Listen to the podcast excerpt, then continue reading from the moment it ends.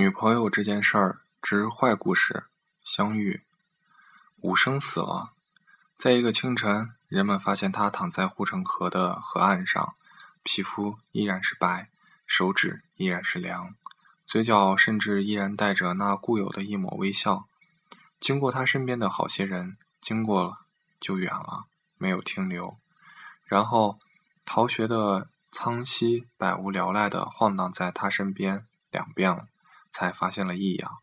他先是小声的喊他“先生，先生”，之后。他蹲下来，鼓足勇气探了探他的鼻息，然后倒退一步，跌倒下去。在警局，苍溪被接连 n 次重复遭遇尸体的那幕，警察大叔好像并不相信他说的话似的，一次次的问他：“认识这个人吗？为什么逃课？那节课是什么？昨晚上在哪儿？有谁可以作证？”警察大警察大叔还说。百分之十三的报案者也是嫌疑人。一整个上午，苍溪觉得很累，比听课还累，所以他干脆闭上眼睛，不再张口回答一句话。事实上，苍溪昨晚没有住在宿舍，他和费斌在一起。七点钟醒来，穿好衣服，拿好包，轻手轻脚地走了。他走时，费斌正在睡觉。费斌睡觉的样子很像个婴儿。不似他白日里那样激昂模样。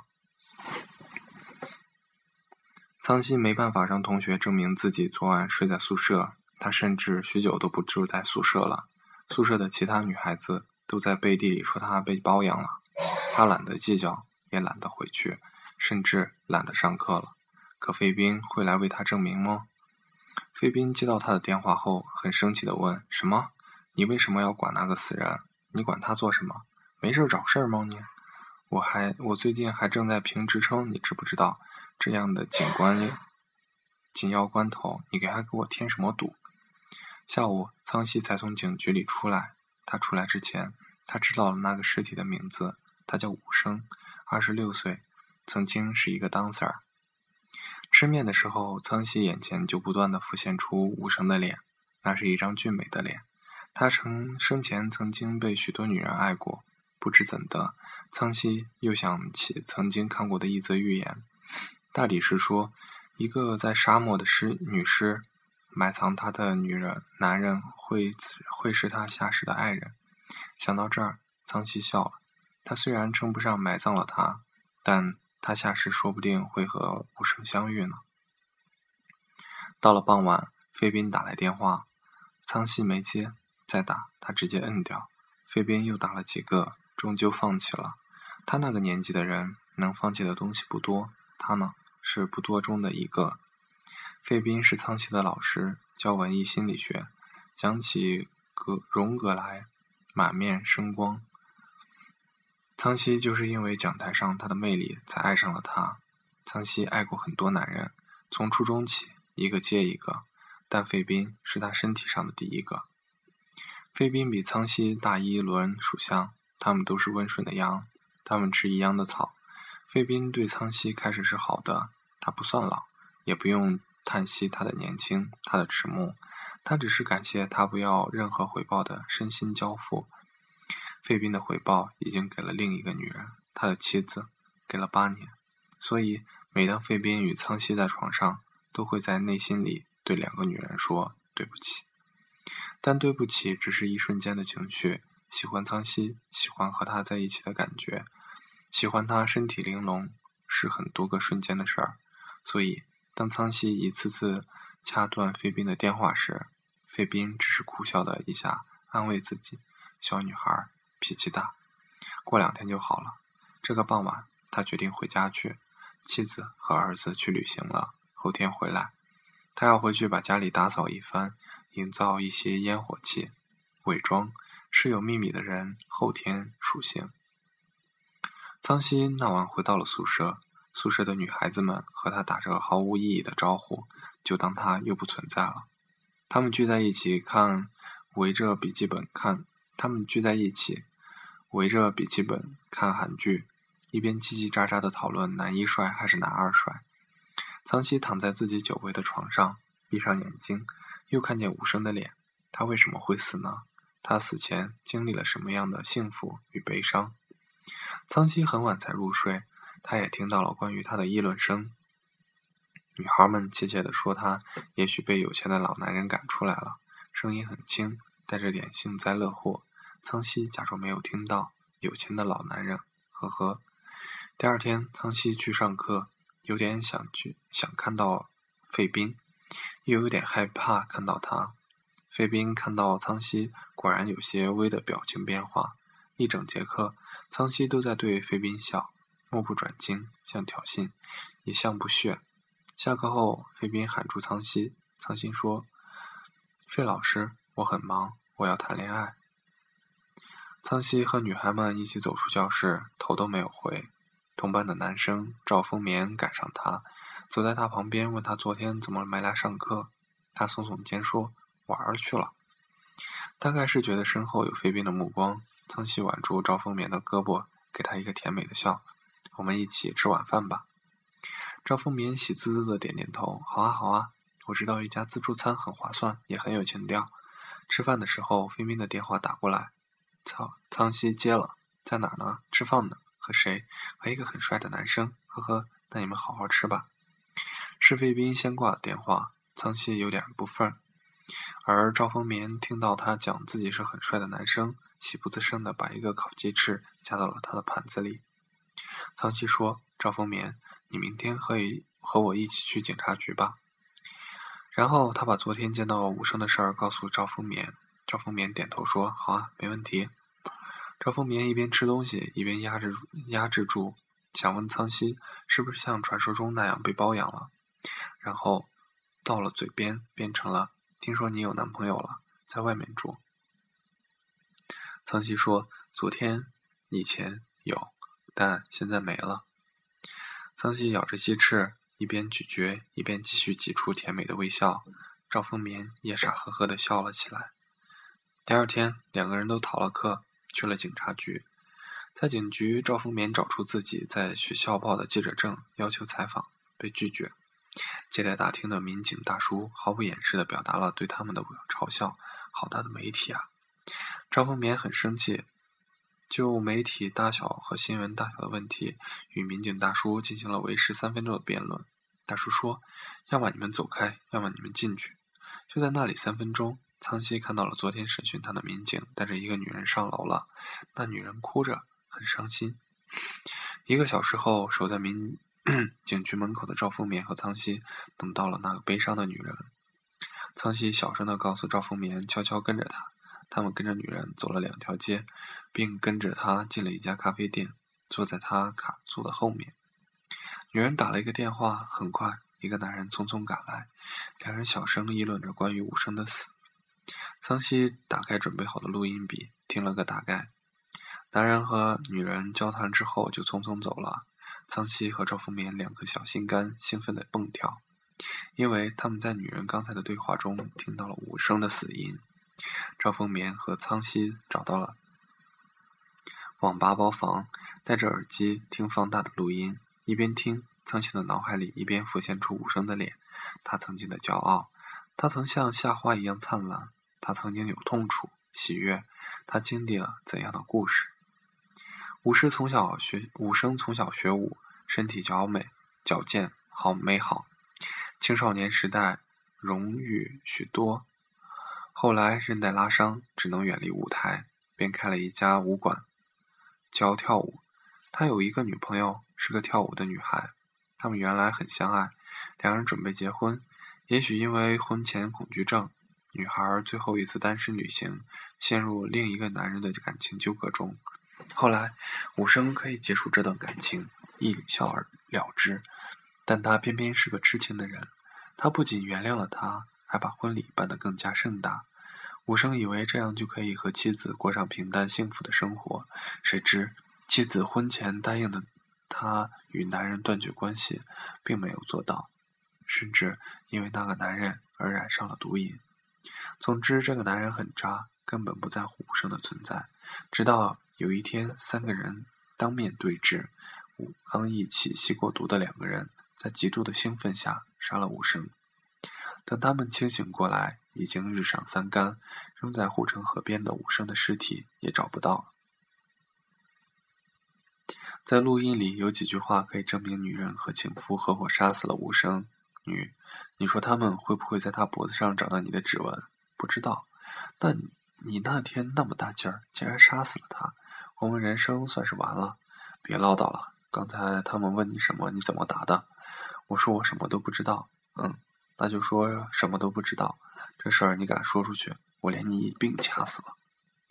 赵丰棉和苍溪浑身打颤，他们从网吧里走出来，感觉太阳又温暖又刺眼。他们觉得自己，他们觉得他们一起经历了很大一件事，他们的手不知道为什么就拉在了一起，他们心跳很剧烈，就给了对方一个安慰的拥抱。苍溪想把录音笔立刻交给警局去，曹赵凤棉说：“让那群佣人再忙帮忙几天呗，谁让他们刚才看不起我们？”苍溪想了想，同意了。他说：“很饿，两人去吃饭。”赵凤棉说：“我可以追你吗？”苍溪点点头，可以。苍溪想，你追你的，我同不同意是我的事儿。苍溪想，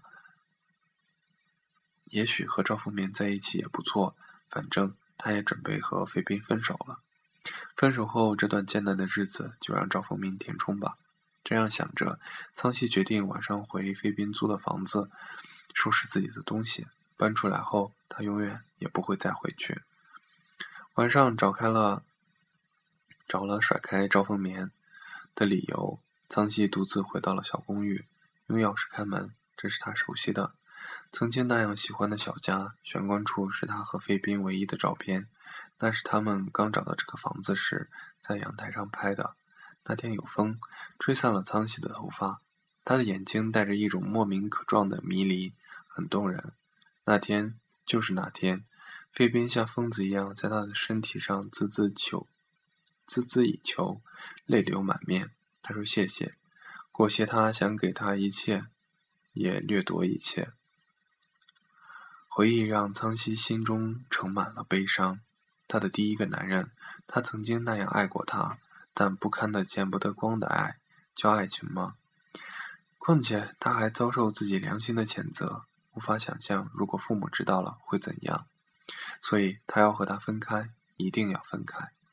开灯，费斌竟睡在床上。见他回来醒了，喊他小可爱，说：“宝贝儿，对不起。”苍西不理他，开始收拾自己的东西。费斌跳下床来抱他，他推开，他又抱，他又推开，他使劲抱，他使劲推。费斌的嘴唇在他耳边撕磨，他只是想哭，觉得以后也许永远体验不到他的温存。他这样孩子气的讨要着，所以。他转身给了他一个吻，然后那吻就擒住了他的整个身体，让他变软，软成一个面条，由他丢到床上。他觉得耻辱，可是竟伸出双手要他继续。最后一次，这样想着，苍溪也就变得激烈起来。之后，费斌去洗漱，苍溪默默流泪，要结束这一切，要结束。他暗暗发誓。然后从床上跳起来，穿好衣服，开始继续收拾东西。他的领带夹在床头。他曾经说，这是他妻子送给他的纪念结婚纪念日礼物。苍溪把它悄悄地丢进包里，还有他的一枚打火机，Zippo 的私人定制版，他也收到了包里。他抱着费斌躺过的枕头，贴在脸上，大口地呼吸他残留的味道。然后洗完澡的费斌出来，看到他收拾东西。又问他：“你又想怎样？”苍溪沉默不理他。费斌说：“我舍不得你啊。”苍溪狠了狠心说：“你舍不得你老婆，舍不得你的孩子，舍不得你称职的称，职称你的荣誉，你舍得舍得我？”费斌说：“亲爱的，一开始你不是这样的。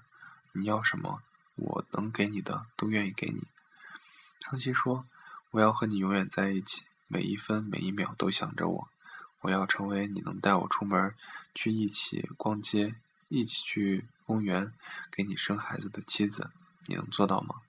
菲宾说：“你给我时间。”苍西说：“你我给了你整个青春。”苍西一边说一边走到客厅，把照片放进包里，化妆品、小梳子也整理好，往包里塞。费宾急了，去抢他的包，哀求说：“最后，最后再留一晚上好吗？今天晚上我陪你。”苍西狠狠地骂道：“你混蛋，不要脸！我那么稀罕你一晚上？”两人继续拉锯似的掠夺，在抢夺的时候，苍溪的包全部倒空了，照片掉出来，领带结掉出来，打火机掉出来，录音笔也掉了出来。在看到琳达夹之后，费宾暂停了抢夺。为什么要拿走这个？然后又指着录音笔问苍溪：“这是什么？”苍溪把录音笔拿到手里，冷冷地说：“证据？什么证据？关你什么事儿？告诉我什么证据？”苍西看到他的脸色突然变得好笑，他把他想成了什么？他以为他会要挟他，拿他领带夹、照片、打火机。还有刚才在他们床上时的录音，去找他老婆、学校领导。这样想着，苍西冷笑的反问他：“你觉得是什么证据？”费宾的声音已经木然：“你录下了什么？你要给谁？”苍西说：“给该听到这些的人。”费宾说：“乖，把录音笔给我。”苍西说：“不。”费宾说：“给我。”苍西说：“不。”费宾说：“你给不给我？别怪我对你动手啊！”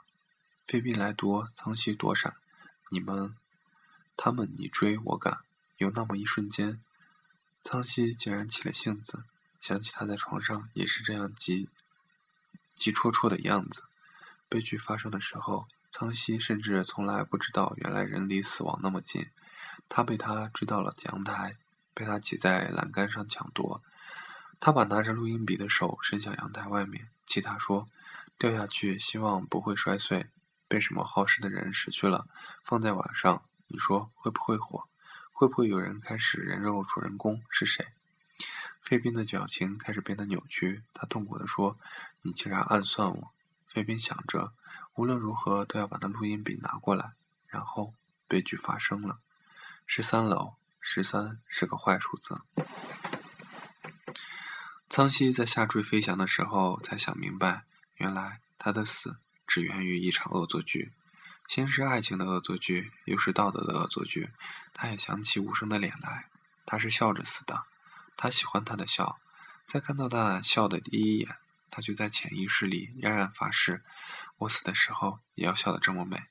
所以在闭上眼睛之前，他努力地为自己挤出最后一个甜蜜的笑容，就像他第一次站在站起来回答费宾提问时的笑脸。羞涩底下的爱是激越的。戴上耳机，费宾终于听到了他想象中是他和苍溪在床上，或者他们赤裸对话时的录音。这时，他听到的只是陌生的一男一女在说什么乱七八糟的事儿。他茫然又颓废地坐下，望着阳台。就在刚才，与他亲密交合过的女生，一生都了断在那里。他不知道该怎么面对明天就要回来的妻子和儿子。他不知道，他是不是也要走向阳台，沿从苍溪飞翔过的那个轨迹与他再次相遇。他捂住了脸。第二天，赵风敏在上课的时候没有看到苍溪，他的电话是关机。他问他们宿舍的女孩，他们都嘻嘻的笑着说：“你说那个绿茶婊啊，我怎么知道？也许和他的秃头老男人在床上吧。”赵风敏怯怯的笑着。不再理会女孩们，心想着和苍溪一起把录音笔交给警局后，还是不和他交往过秘密，交往过密吧。